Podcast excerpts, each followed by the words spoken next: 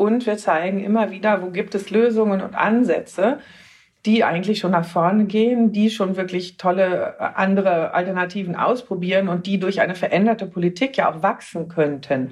Und dann wäre das Normale auf einmal etwas, was nachhaltig werden könnte, anstatt dass wir mit diesen ganzen Pionierarbeiten immer gegen eine vermeintliche Normalität anrennen, weil ja nicht mehr so viel normal ist, wenn man die, die Effekte so anguckt. Deshalb diese Strategie von Nein und, da habe ich das Gefühl, das ist ein, ein Zusammenklang, mit dem wir dann eben auch tatsächlich neue Allianzen schmieden können. Peter und der Wald. Der Geopodcast mit Peter Wohlleben.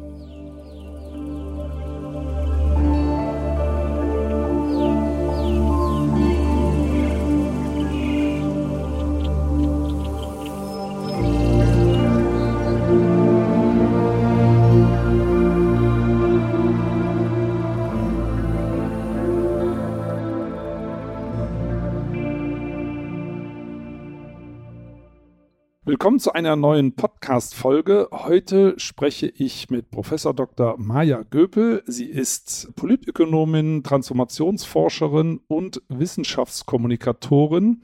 Hat zum Beispiel auch ein äh, Buch geschrieben, mehrere Bücher natürlich sogar, aber das letzte heißt, wir können auch anders. Das hört sich nach einer Ansage an, die ich übrigens gut finde, aber zuerst würde ich gerne mit meiner Lieblingsfrage starten, die da heißt, was war Ihr schönstes Walderlebnis bisher? Oh, ich habe immer besonders schöne Walderlebnisse, wenn ich mit den Pferden unterwegs bin, weil ich hm. unheimlich gerne äh, reite und das auch mit meinen Kindern teile. Das ist unser Mädchenhobby. Und ähm, da wüsste ich jetzt gar nicht, welches da so raussticht. Aber es ist ähm, auf jeden Fall da dieses durch die Felder und Wiesen und Wälder reiten. Und das andere war vielleicht bei so einem Retreat, also so äh, wie Passana Retreat, da muss man ja ganz still sein und darf nicht reden über mehrere Tage, nur meditieren und den Schmerzen Rücken zwischendurch reiben. Und zwar, äh, dann auch so Gehmeditation machen. Und da gab es so einen unfassbar tollen Garten. Und da habe ich irgendwann mit all den Bäumen Freundschaft geschlossen und habe sie zwischendurch umarmt und gespürt, wenn ich den Eindruck hatte, ich werde so einsam und halte das nicht mehr aus mit dem, was da in meinem Kopf vorgeht, was man ja aber nicht zulassen soll, sondern sich so leer macht und nicht denkt. Da waren die Bäume auf jeden Fall meine besten Freunde. Hört sich gut an. Und da sind wir auch schon mitten im Thema drin, weil sie setzen sich ja auch sehr viel Kritik aus, äh, was man automatisch macht heutzutage, wenn man äh, Änderungen einfordert äh, bzw. anstoßen will, weil es ja immer Leute gibt, die sich nicht bewegen wollen. Das ist ja nicht schlimm, wenn es Laien sind, aber bei Menschen in Verantwortung ist es natürlich ein bisschen schwieriger. Aber nochmal zurück zum Waldspaziergang. Ähm, schaffen Sie es tatsächlich, sich komplett zu entspannen? Ich sag mal, zum Beispiel, wenn es besonders heiß ist, überdurchschnittlich warm oder überdurchschnittlich trocken oder keine Ahnung, da ist gerade ein starker Holzeinschlag gewesen oder es kann ja auch ganz woanders sein in der Natur, kann ja auch am Meer oder sonst wo sein. Schaffen Sie es, sich da, da, wirklich rauszuklinken, geistig aus den ganzen Problemen, mit denen Sie sich im Alltag beschäftigen? Also, dass, dass es wirklich in eine, in eine tiefe Entspannung geht? Mm, also ich bin ja, ich lebe in Brandenburg. Das heißt, da ist man halt kontinuierlich, vielleicht systematisch desensibilisiert. Da ist es immer trocken, da steht viel Monokultur rum. Auch der Borkenkäfer war zu Besuch. Ähm, das heißt, mein Anspruch an Wald ist wahrscheinlich noch ein ganz anderer, als wenn man jetzt irgendwo äh, sehr schön aus dem Teutoburgischen, wo ich ursprünglich groß geworden bin. Das ist natürlich überhaupt gar kein Vergleich. Oder jetzt da irgendwo äh, um Dresden herum.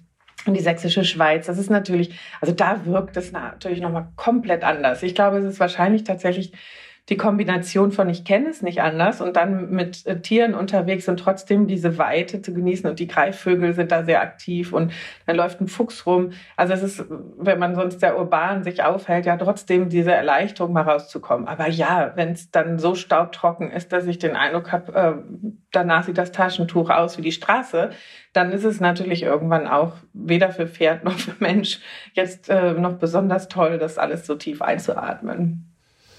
Ja, und da sind wir schon dabei, um äh, die, die Frage, wie löst man sowas?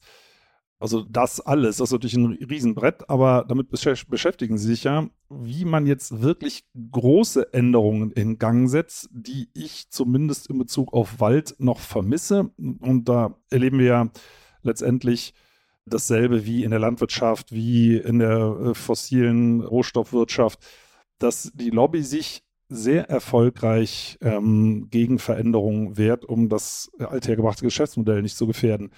Die Frage ist, haben Sie da irgendeine besonders gute Idee, wo wir sagen könnten, da machen wir wirklich mal einen Schritt nach vorne. Ne? Wir sehen es ja gerade bei der aktuellen Koalition, äh, die mühen und mühen und mühen sich und es gibt innerhalb der Koalition so viel äh, Leute, die Stöcke in die Speichen stecken, dass man das Gefühl hat, so richtig von der Stelle kommen wir nicht.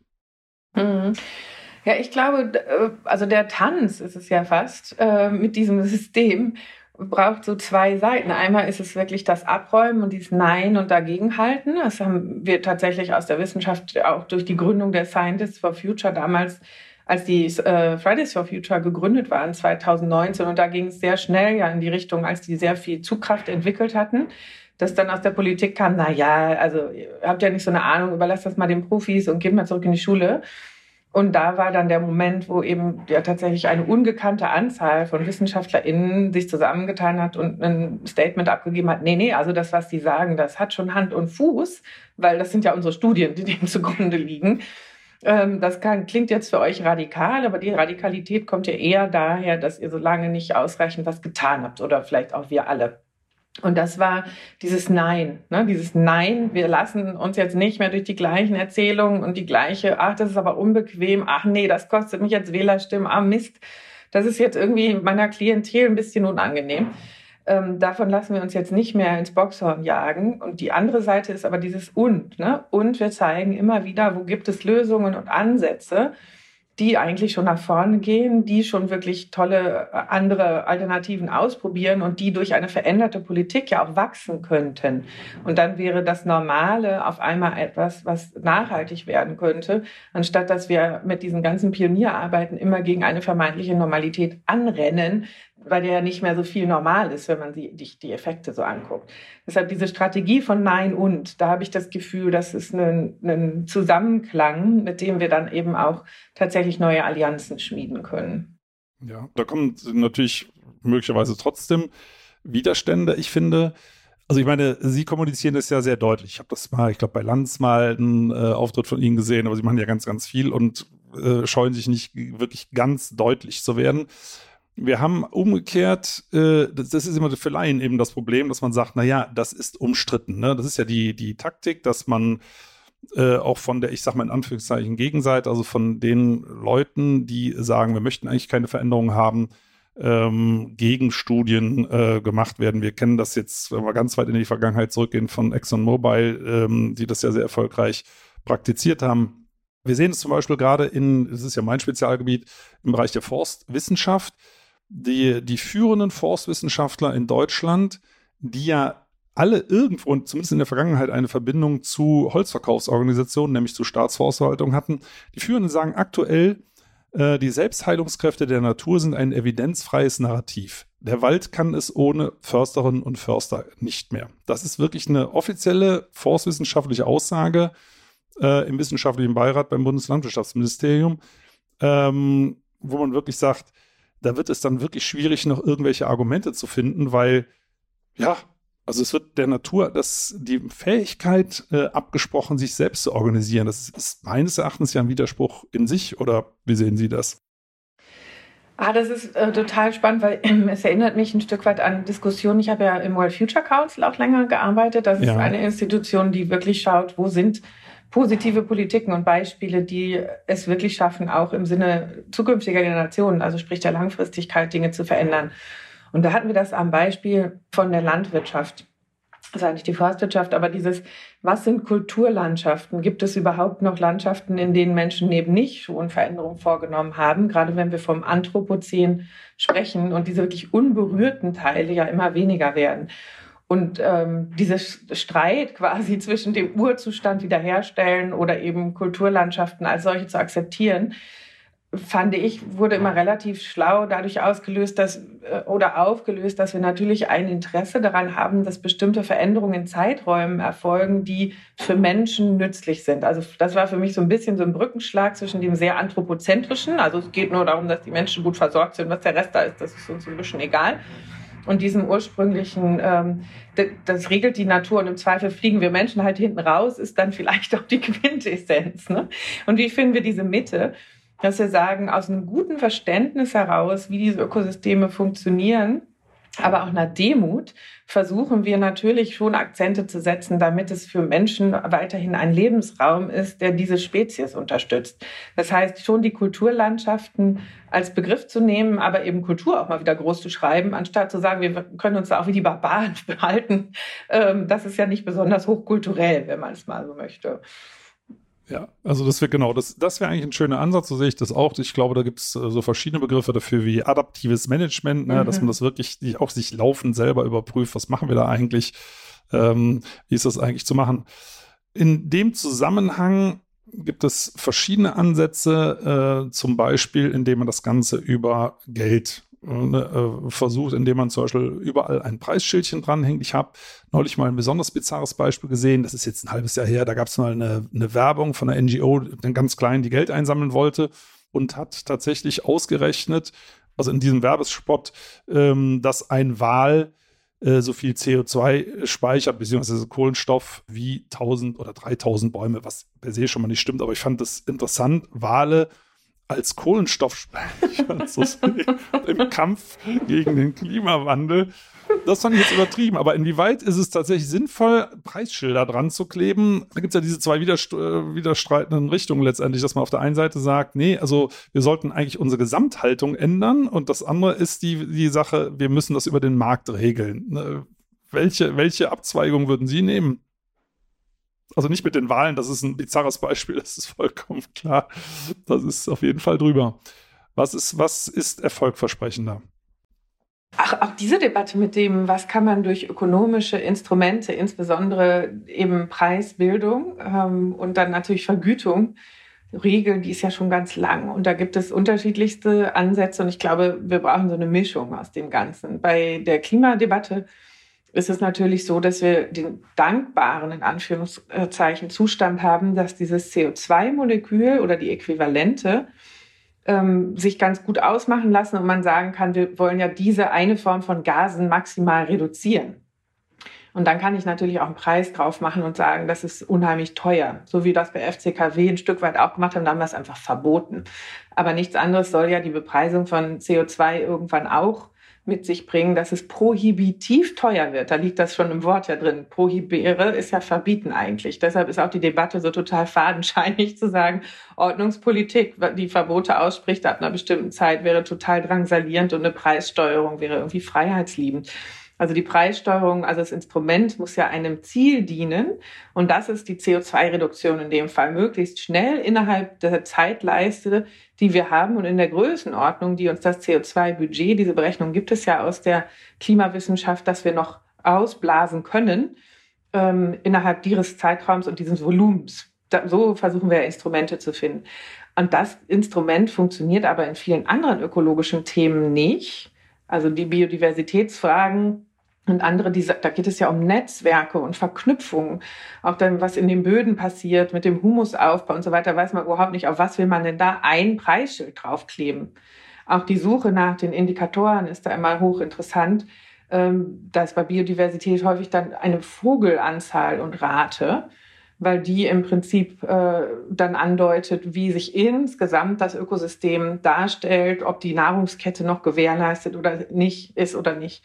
Das ist aber sehr schwer und deshalb brauchen wir bei den äh, Themen eigentlich auch andere Ansätze. Und da ist ja total spannend gewesen ein Bericht von äh, Partha Das Gupta, der jetzt als Ökonom und Berater der englischen oder großbritannischen Regierung gearbeitet hat und versucht hat, das mal durchzurechnen. Weil das ist diese lange Debatte, wie kriegen wir es trotzdem sichtbar gemacht, was da eigentlich an Wertschöpfung stattfindet in der Natur, die wir für garantiert nehmen und überhaupt nicht wertschätzen. Und das hat er in diesem Bericht versucht mit der Ökonomie der Biodiversität. Und da kommen dann große Summen raus, die ja wirklich deutlich über allem, was wir als Bruttoinlandsprodukt bilanzieren, liegen. Aber die Frage, wie wir das in den Griff kriegen, diese Werte zu erhalten und Menschen dazu äh, befähigen, sie zu regenerieren, indem sie sich eben als Kulturschaffende auch ein Stück weit einmischen, das ist nicht immer mit einer Bepreisung von Einzelteilen möglich. Zumal wir die Einzelteile ja in vielen Fällen gar nicht kennen. Ne? Also ich glaube, bei Bakterien und bei Pilzen wird geschätzt, ja. dass auch in Deutschland 90 Prozent aller Arten noch gar nicht entdeckt sind und man letztendlich gar nicht weiß, was machen die eigentlich alles, ähm, wie wichtig sind die für uns. Und von daher, ja, Preisschilder an etwas hängen, was, was man nicht sieht, was man nicht kennt, ist natürlich ganz, ganz schwierig. Und vor allem, da kommen ja wirklich gigantische Summen äh, zusammen. Ich habe das auch gelesen. Und das klingt dann relativ schnell unrealistisch, was es ja nicht ist. Ne? Ich meine, das sind ja seriöse äh, Berechnungen, die dem zugrunde liegen. Und dann kehrt man aber als Mensch ganz schnell wieder zum Alltagsgeschäft zurück. Mhm. Also ich erinnere nur an verschiedene politische Aussagen, dass wir ja noch Zeit hätten bis zum Beispiel 2045 und deswegen nicht so auf die Tube drücken müssten, möglichst schnell und möglichst viel jetzt zu erledigen. Und dabei stellt sich halt die Frage, also ich meine, äh, das ist den meisten Leuten, glaube ich, gar nicht so ganz klar. Äh, wir sind ja jetzt bei 1,2 Grad, in Deutschland natürlich aufgrund unserer nördlichen Lage äh, schon deutlich weiter. Das, dabei geht es ja um die 1,5 Grad Grenze, also in einem noch wärmeren Szenario. Und da frage ich mich immer, das ist, das ist die große Schwierigkeit, ob unser politisches System nicht ein weiteres Korrektiv bräuchte. Also es ist ja, wenn ich mir jetzt zum Beispiel das Tempolimit angucke, das wäre wirklich das Allereinfachste, sofort und schnell umsetzbar, ohne Kosten, ohne Verluste, ohne was auch immer. Das ist ein rein emotionales Thema ja letztendlich. Wenn selbst so etwas nicht umzusetzen ist, zumindest momentan, dann frage ich mich, ob wir nicht, was zum Beispiel Wolfgang Oels mal vorgeschlagen hat, das gibt es ja auch schon, eine dritte Kammer bräuchten, die Bundestag und Bundesrat äh, zur Seite steht mit entsprechenden Rechten, um dort zum Beispiel Lobbyinteressen zu unterbinden. Das, glaube ich, ist ja ein äh, ganz, ganz wichtiger Punkt, dass wir äh, Kräfte außerhalb der regulären demokratischen Organe haben, die ganz kräftig mitreden. Ne? Wie, wie, kriegt man die denn gezähmt? Das ist, glaube ich, auch eine, eine, eine große Frage, ne? weil die Personen, die dort beeinflusst werden, die sitzen natürlich im Parlament, die sind natürlich gewählt, aber die stimmen teilweise in einer Art und Weise ab, dass man sagt, okay, das ist recht merkwürdig, das muss eine Demokratie auch aushalten, gar keine Frage, aber müsste man nicht Lobby grundsätzlich trotzdem stärker beschneiden? Hm.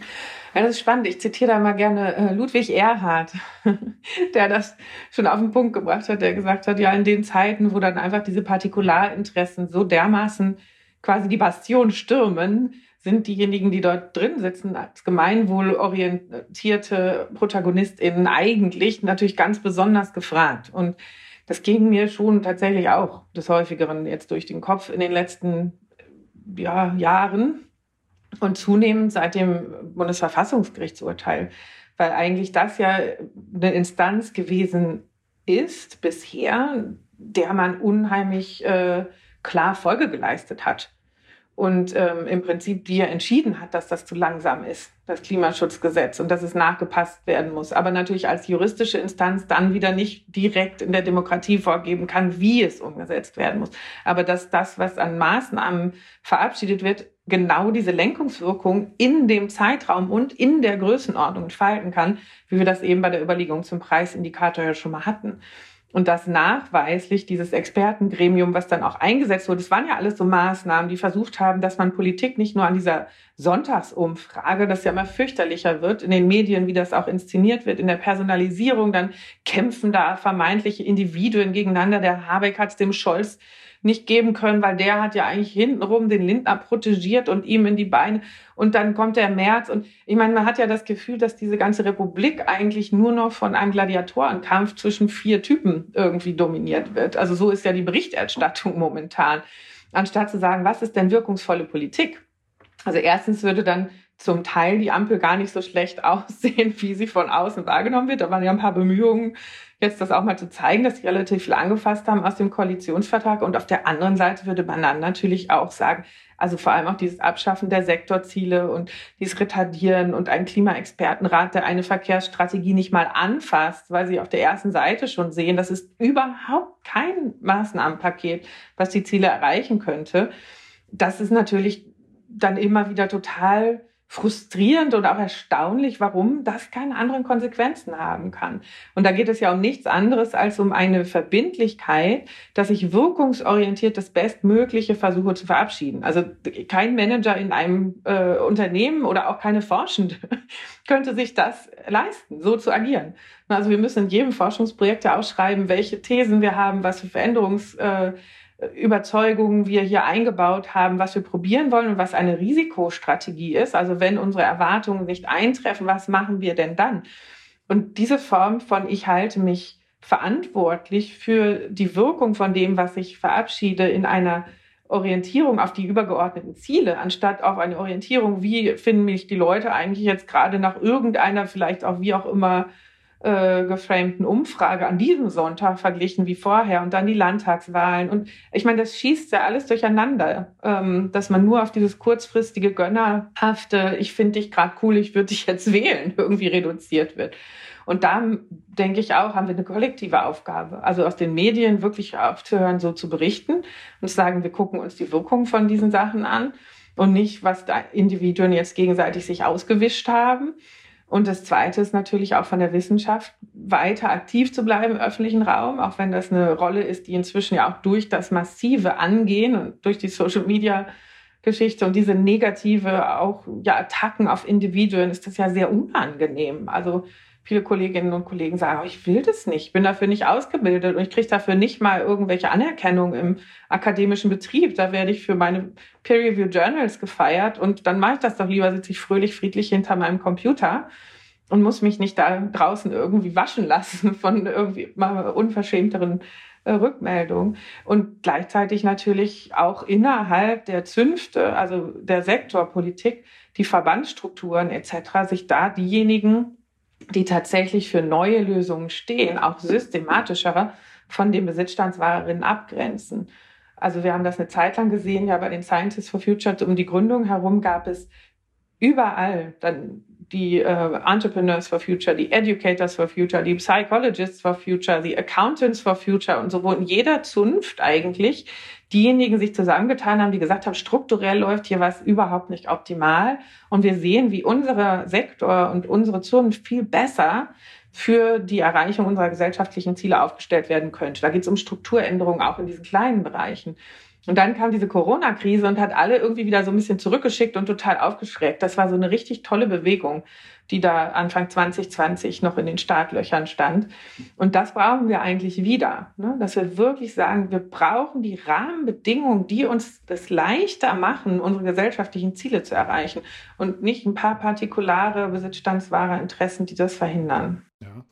Was ähm, in dem Zusammenhang für mich interessant ist, ähm, Sie haben es gerade schon erwähnt, dass die Arbeit der aktuellen Regierung gar nicht so schlecht ist und im allgemeinen Hickhack momentan so ein bisschen untergeht. Und äh, ein schönes Beispiel ist das Montreal-Abkommen vom letzten Dezember. Da ist ja mal ja. ein richtiger Schluck aus der Pulle genommen worden, wobei man gar nicht weiß, wie man den umsetzen soll. Ne? Also das heißt, ähm, 30 Prozent der Landfläche, auch in Deutschland, soll geschützt werden.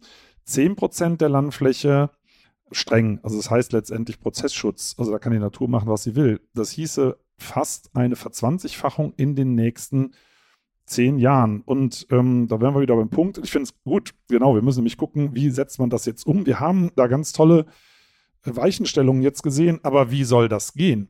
Ähm, da sind wir nochmal bei dem Thema mögliche Verbote. Wenn, wenn man 10% der Landfläche Deutschlands strenger unter Schutz stellt als Nationalparks, die sind, da wird ja teilweise noch recht ähm, kräftig abgeholzt. Das wäre ja dann nicht zulässig nach diesem Abkommen. Wie wollte man das machen ohne, ich sag mal, Zwang? Ne? Also ohne Enteignung, ohne, also auf, diesen, auf dieser Fläche, das sind ja immerhin ganz grob 36.000 Quadratkilometer, da passiert ja schon was. Das gehört jemand, da wirtschaftet jemand, da wohnt jemand und so weiter und so fort. Wie, wie will man das machen? Auf der anderen Seite gibt es eine internationale Notwendigkeit, weil wenn wir das nicht machen, sagt Brasilien, Indonesien, alle möglichen anderen Staaten auch, also wir sollen das auf noch viel größerer Fläche machen, steht jetzt auch zu eurem Wort. Also ich finde das toll, dass Deutschland das unterschrieben hat. Die Frage ist bloß, wie will man das innerhalb von, das war ja mit unterschrieben, sechs Jahren umsetzen? Und da sind wir wieder genau an dem Punkt. Das wird wahrscheinlich ohne Zwang nicht funktionieren, oder? Naja, die Frage ist ja mal, welche Begriffe benutzen wir für was? Ja. Es werden ja auch heute viele zum Beispiel gezwungen, die Art zu, ähm, ihr Land zu bewirtschaften, die nachhaltig wäre, aufzugeben, weil einfach die Subventionspolitik und der, das Preisdiktat, was der Handel aus Oligopolstrukturen heraus nach unten weiterreicht, es für sie unmöglich machen, es fortzuführen. Ne? Also es, wir tun immer so ein bisschen so, als wäre heute irgendwie alles frei und dann kommt der Zwang. Das stimmt ja gar nicht, sondern ja. die Freiheit ist auch heute maximal vorstrukturiert und für einige eben prohibitiv äh, teuer, die versuchen, ähm, die nachhaltigen Lösungen in den Markt bringen. Der gutiert das im Moment ja nicht. Das ist ein kleines Segment von KonsumentInnen, die es sich leisten können.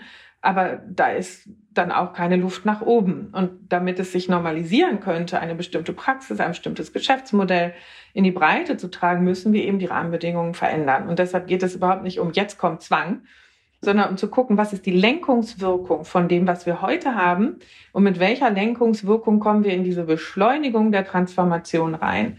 Und dann auch immer klar zu machen, dass es ja nicht dauerhaft jetzt darum geht, alles komplett immer wieder neu umzustrukturieren, sondern das ist jetzt ein Update, eine Sprunginnovation, eine Transformationsphase, die intensiv ist. Aber wenn wir ein neues Energiesystem haben, wenn wir tatsächlich eine Landnutzungsstrategie, das wir jetzt in dem Fall entwickelt und äh, umgesetzt haben, mit der wir versuchen, mehrere der Bedürfnisse nach Wohnraum, nach Nahrung, nach, vielleicht müssen wir jetzt auch wieder ein bisschen Minen bauen, weil wir irgendwie Lithium oder irgendwas abbauen, wenn wir die Digitalisierung vorantreiben, aber eben auch an Schutzraum, wenn wir das richtig systematisch zusammendächten. Das war ein Vorschlag, den wir sehr stark versucht hatten für diese Ampelregierung. Es braucht eine Landnutzungsstrategie, anstatt dass ich lauter Sektorstrategien habe, die dann alle um die Quadratmeter kämpfen. Ne? Dann komme ich ja auch in ganz andere Ideen, wie ich auf diesen Flächen mehrere Bedürfnisse auf einmal vielleicht umsetzen kann. Das ist dann die Art, wie ich einen Raum gestalte. Und dann kann ich da vielleicht auch Wohnraum mit reinnehmen und die soziale Nutzung mitdenken, aber gleichzeitig in einer Form, die sehr stark versucht, eben die Böden zu schützen oder die Biodiversität wieder zu integrieren. Dann komme ich in so ein Design, so eine Designlogik und merke, dass ich auf einer geografischen Fläche ganz unterschiedliche AkteurInnen an den Start bringen muss, die zusammenwirken, aber dann kommen auch tolle Lösungen raus. Und ich weiß gar nicht, ob ich das dann Zwang nennen würde, sondern es kann auch eine Ermöglichung sein, weil wenn man sich die Ingenieurinnen anhört, wenn man sich die Designer anhört, die Architektinnen anhört, wir haben ja eigentlich die Lösungen im Kopf und dürfen es qua der Geschäftsmodelle nicht. Das ist dann der Kampf zwischen der Finanzabteilung oder dem öffentlichen Haushaltsbudget, was genötigt ist, auf Kosten Kriterien zu agieren, wo aber die sozialen und ökologischen Folgen noch über gar nicht eingepreist sind. Das heißt, uns steht eigentlich die Finanzlogik, wie sie heute definiert ist, häufig im Weg, um das Bestmögliche rauszuholen. Und deshalb ist es gar nicht so, dass da nicht der Wunsch vielleicht auch und die, der, und die Sicht, wie das gehen könnte, angelegt ist, sondern es sind die Rahmenbedingungen, die es schwer machen. Mhm. Und dann gibt es ja eine Sache, die unheimlich wichtig ist, und das steht auch in unserem Grundgesetz, und das ist dieser Paragraph dazu, dass Eigentum verpflichtet. Und äh, deshalb müssen wir diese ganze Frage von Eigentum, was bedeutet das eigentlich und in welchen Größenordnungen ist Eigentum damals eigentlich als eine positive, also privates Besitzen von Land war ja damals eine positive Entwicklung als das aufgekommen ist in einem feudalen und aristokratischen System. Da ging es ja erstmal darum, viele Kleine sollen auch eine Möglichkeit bekommen, ähm, eine sichere Parzelle zu haben. Das kennen wir auch aus den Diskussionen in Brasilien beispielsweise oder anderen Ländern, wo diese Großgrundbesitze es dann für kleinere Bauern, Bäuerinnen oder ja, Personen, die dort leben wollen, sehr schwer machen, inklusive indigenen Stämmen. Und deshalb ist aber diese Frage, wie viel wir tatsächlich wieder in welchem Besitz und in welchem Eigentum äh, organisieren wollen und mit welchen Auflagen das dann versehen wird, natürlich eine, die ist politisch haarig, aber die muss auf den Tisch. Also wir sehen das ja überall, was passiert, wenn beispielsweise große Konzernstrukturen oder meinetwegen manchmal auch als Stiftungen verfasst, dann einfach im großen Stil Besitz haben an Dingen, von denen sie wissen, dass Menschen Zugang drauf brauchen. Also die eine Frage ist natürlich also durch Share Deals auch noch gedeckt in beispielsweise Ostdeutschland, dass man nicht mal mehr transparent machen muss, wer wo im großen Stil Landflächen aufgekauft hat und jetzt den Bäuerinnen und Bauern dann ja auch vorgibt, wie der finanzielle Return für die Besitzerin, denen jetzt die Fläche gehört, bitte auszusehen hat, hat ja auch nochmal einen ganz großen Druck darauf, was die tatsächlich in ihrem Geschäftsmodell dann für soziale und ökologische Überlegungen beispielsweise übrig lassen können. ein ähnliches Muster sehen wir in der Mietfrage und in dem Zugang zu Wohnraum. Also wenn wir unheimlich viel Besitz von Flächen, in denen Menschen leben könnten, in Händen von Personen haben, die vielleicht nicht mal hier in diesem Land, das ist dieses Absentee Ownership, was wir bei den Landflächen im ruralen Raum auch haben, die nicht mal in diesen Flächen und in diesen Systemen lokal leben, sondern einfach nur Interesse daran haben, durch den Besitz und damit das Entgelt für den Zugang zu diesem Besitz Geld zu machen, und zwar immer mehr Geld zu machen, dann ist diese Frage von, wie viel Miete kann ich eigentlich rausbekommen, eine, die natürlich einen riesen Konflikt mitbringt. Also die Pacht im ruralen Raum und die Miete im urbanen Raum sind sich da in der Strukturfrage ähnlich. Und dann müssen wir natürlich fragen, wer kann wie viel besitzen und mit welcher Intentionalität unheimlich viel Rendite zu machen? Oder ist eben die Frage Eigentum verpflichtet nicht eigentlich genau darauf ausgelegt zu sagen, wenn ich Privateigentum habe, dann ist sie auch, bin ich in der Form, wie ich es bewirtschafte und nutze und die Nutzung zur Verfügung stelle, ein Stück weit an dem Erreichen äh, gesellschaftlicher Ziele orientiert oder müsste es sein. Das heißt, da müssen wir einfach neu in die Konversation gehen, was das bedeutet. Man muss ja nicht immer sagen, es wird enteignet, wir nehmen das wieder weg, aber es gibt natürlich bestimmte Nutzungsideen. Also das kann ich natürlich auch nachher wieder neu organisieren. Also haben wir historisch schon ganz oft gemacht. Ein gutes Beispiel ist auch die Lizenz von privaten Unternehmen. Die Social License to Operate heißt das dann. Eigentlich war das immer auch etwas, ich bringe ein Unternehmen in die Welt, was einer bestimmten Orientierung und bestimmten Gütlichkeit sich unterwirft ja in der Geschäftspraxis und deshalb kann es existieren. Und deshalb ist diese ganze Diskussion aus meiner Sicht unheimlich wichtig und ähm, wir versuchen das aus der Wissenschaft, es gibt auch einen ganzen Sonderforschungsbereich zu der Frage Eigentum jetzt aus der Jena Universität geleitet, weil es aus der Politik unheimlich schwierig ist, dieses Thema überhaupt zu setzen, weil dann natürlich exakt das passiert, dass man schreit Zwang, Eigentum, Enteignung und man überhaupt nicht mehr darum fragen kann, welche Form von Eigentum denn heute funktioniert, damit wir unsere gesellschaftlichen Ziele erreichen können. Also wir sehen das ja auch schon in vielen Wirtschaftszweigen. Klar, also Zwang, so würde ich das auch politisch nicht nennen. Das ist nicht, wäre nicht besonders schlau. Aber äh, wenn es zum Beispiel um Naturschutzflächen geht, dann müssten die ja auch größer werden. Ne? Also bei uns ist das alles viel zu zerstückelt. Äh, das ist teilweise gar nicht richtig funktionsfähig. Das müssen also größere Flächen werden und solche Zwangsenteignungen ohne irgendeinen größeren Widerstand sehen wir laufend in der Landwirtschaft, nämlich bei Flurbereinigung. Mhm. Ne, da wird das, die Parzelle weggenommen und woanders kriegt man, ob man will oder nicht, ein ähm, adäquates Stück wieder zugewiesen. Das wird es wahrscheinlich auch geben müssen in diesem Zusammenhang und Sie haben vollkommen recht, wir haben, diese Instrumente sind alle bewährt. In der Landwirtschaft ist das äh, den allermeisten Leuten klar, dass sie sagen, okay, das ist sinnvoll, äh, Flächen zusammenzulegen, damit die besser bewirtschaftet werden können. Und für Natur ist es natürlich genauso sinnvoll, nur das kennen wir noch nicht. Also insofern, ja, würde ich auch sagen, haben wir das alles schon im Wald, zum Beispiel das freie Betretungsrecht. Mhm. Ne, äh, das gäbe es ja auf anderen Flächen in der Landwirtschaft zum Beispiel nicht. Ne, also zumindest solange Frucht draufsteht. Im Wald dürfen, von ein paar Ausnahmefällen abgesehen, Flächen jederzeit betreten werden. Es dürfen jederzeit Pilze gesammelt werden äh, und so weiter und so fort. Es gibt da also schon eine Einschränkung. Von daher denke ich auch, ist das eigentlich schon erprobt und auch die Modelle, äh, anders zu wirtschaften, liegen der Bundesregierung sogar schon auf dem Tisch. Das wäre ein Vorschlag, der kommt von einer Gruppe um Pierre Ebisch von der Hochschule Eberswalde die sagen, entlohnt die Leute doch für einen Kühlungseffekt. Mhm. Ne, also weil Wälder eben einen massiven Kühlungseffekt haben, massiv das Lokalklima und auch Wetter äh, speziell verändern können in Bezug auf Regenhäufigkeit und so weiter. Das kann man per Fernerkundung sehr, sehr gut und sehr einfach erfassen und würde dann landwirtschaftliche Subventionen in, in, in Klimasubventionen umleiten, sodass das Einkommen plus minus erhalten bliebe. Jetzt kommen wir nochmal zur aktuellen Politik zurück und das sind so diese typischen Beißhemmungen. Ich sage mal ein einfaches Beispiel, was ja auch klimarelevant ist, ist das Thema äh, Verzehr tierischer Produkte und da schauen wir uns mal die, die Mehrwertsteuer an, die ist, mhm. glaube ich, aktuell bei Fleisch auf, bei 7% und bei Gemüse wie auf, bei vielen anderen Produkten eben auch bei 19%, wo man sagt, selbst das scheint momentan nicht umsetzbar zu sein. Und die Frage, die sich mir immer wieder stellt, bräuchte es, das hört sich jetzt bitter an und das wünsche ich mir natürlich auch nicht, aber braucht es tatsächlich noch heißere Sommer und noch mehr Dürren, bevor da ein breiterer Konsens entsteht, dass jetzt wirklich sofort gehandelt werden muss? Oder sehen Sie da schon die Lawine rollen und die ist in der Öffentlichkeit nur noch nicht so richtig angekommen? das wäre super, ne? Könnte ja sein. Nein, ich finde ja äh, einfach im, super, wenn man auch so ein bisschen jenseits von dem, wir brauchen noch mehr Katastrophen, bis wir es verstehen, tatsächlich immer und immer wieder unsere Vernunftbegabung auch anspielt und sowas wie, wir haben ne, Qualität made in Germany, die Ingenieurskunst. Also wir haben ja auch noch ein paar andere Werte eigentlich tief bei uns eingebaut hat. Ehrbare Kauffrau, ehrbarer Kaufmann. Ähm, das sind ja eigentlich Dinge, auf die man rekurrieren kann, wenn man sagt, lasst uns doch mal die Instrumente schlau designen ne?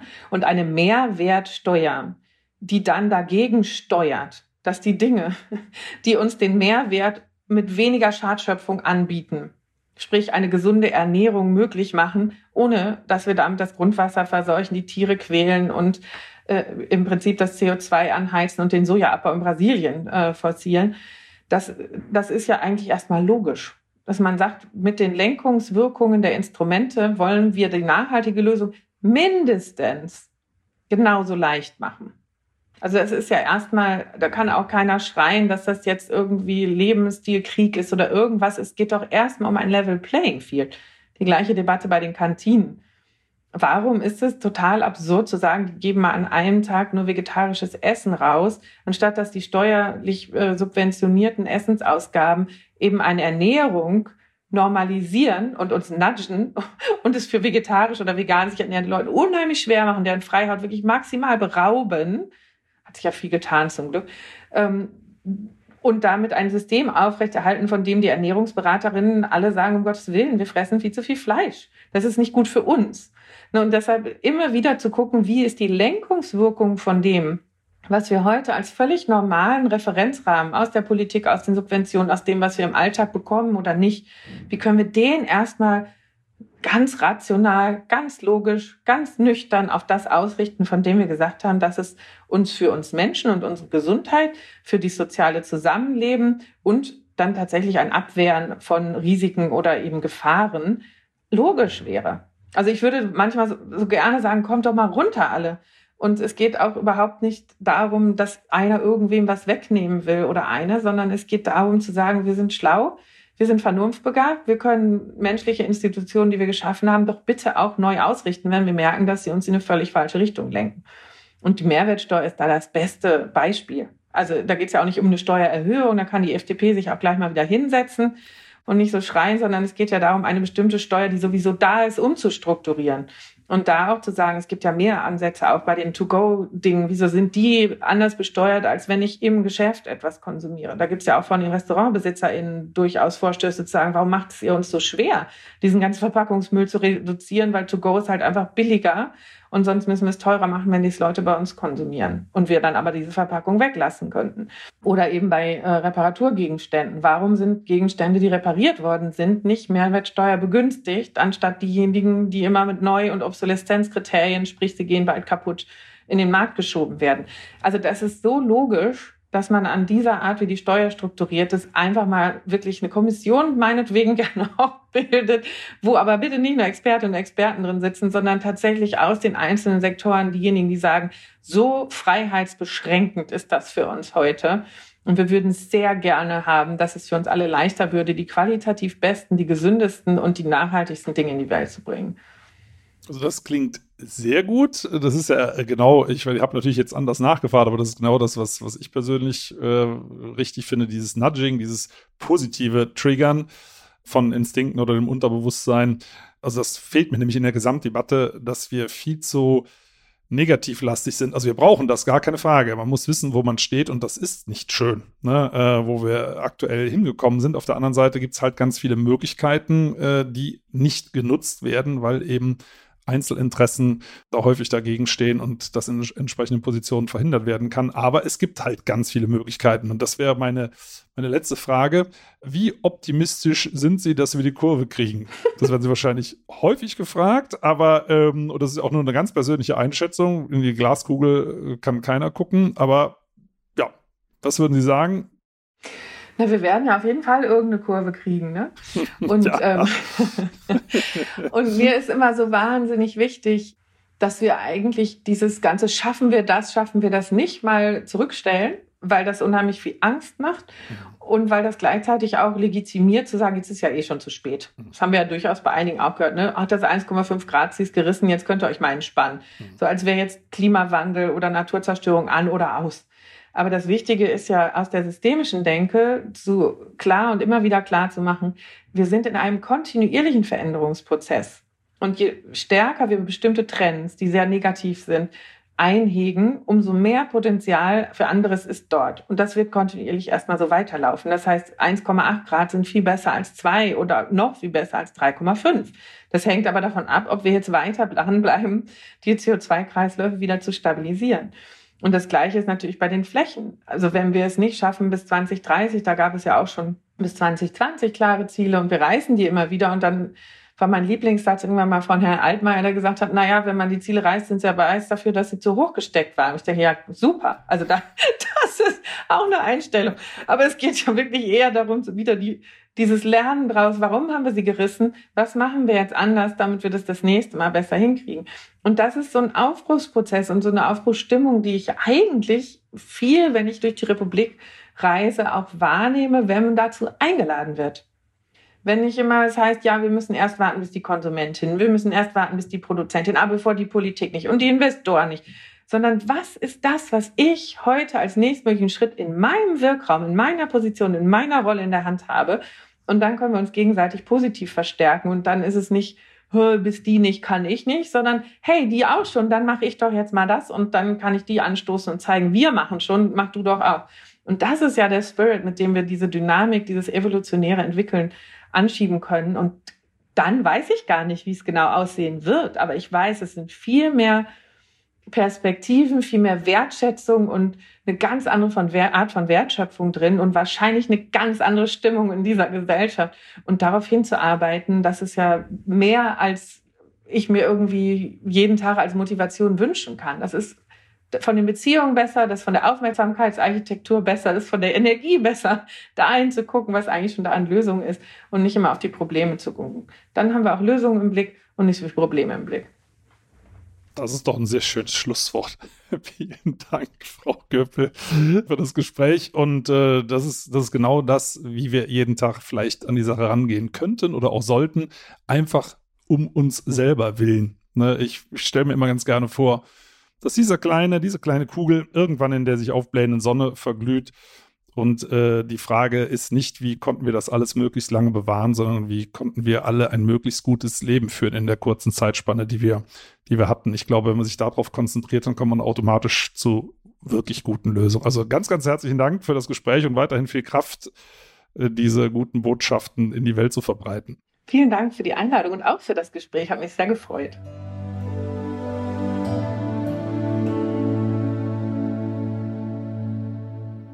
Schön, dass ihr zugehört habt. Vielen Dank. Und wenn euch die Folge gefallen hat, dann abonniert doch den Podcast einfach auf RTL Plus, Apple Podcasts, Spotify oder irgendeiner anderen Plattform. Und über eine Bewertung bei Apple Podcast würde ich mich hier auch sehr freuen. Übrigens könnt ihr dort auch gerne kommentieren. In der Podcast-Beschreibung findet ihr auch einen Link zur Waldakademie. Da könnt ihr mal ein bisschen stöbern. Und jetzt gibt es zum Abschluss noch etwas Waldatmosphäre für zu Hause. Viel Spaß und bis zum nächsten Mal.